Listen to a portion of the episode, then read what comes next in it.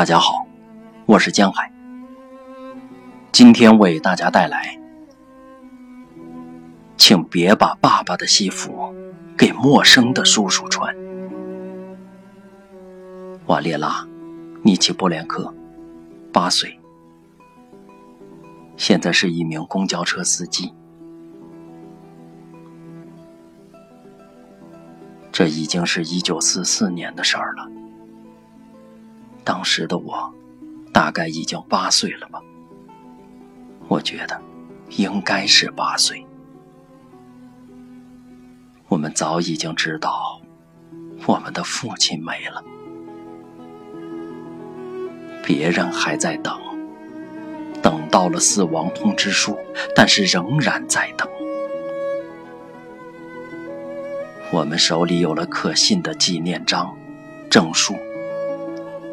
父亲的朋友辗转寄来了他的手表，这是他留给儿子的，留给我的。这是父亲在死前请求他这样做的。这块表到现在我还有，我珍藏着它。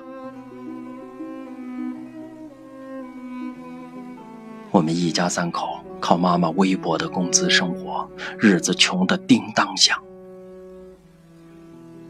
妹妹生病了，被确诊为开放性肺结核。医生对妈妈说：“应该多做些好吃的，增加营养，要吃乳脂黄油、蜂蜜，应该每天都吃点乳脂黄油。”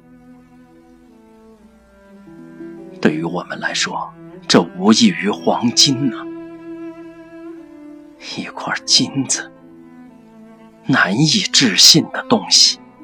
按照市场上的价格，妈妈的工资只能买三个小白面包，而用这些钱，当时只能买两百克黄油。我们还留着一件爸爸的西服，非常好的西服。我和妈妈拿着去了集市。找到了买主，很快就找到了，因为这件西服简直太漂亮了。这是父亲在战争开始前新买的，他都没有来得及穿。西服一直挂在衣柜里，崭新的。买主问了价钱，讨价还价后，把钱给了妈妈。而我的哀嚎声，整个集市上都能听到。请别把爸爸的西服给陌生的叔叔穿。甚至有一个警察朝我们这边走了过来。经历过这些之后，谁敢说儿童没有参与过战争？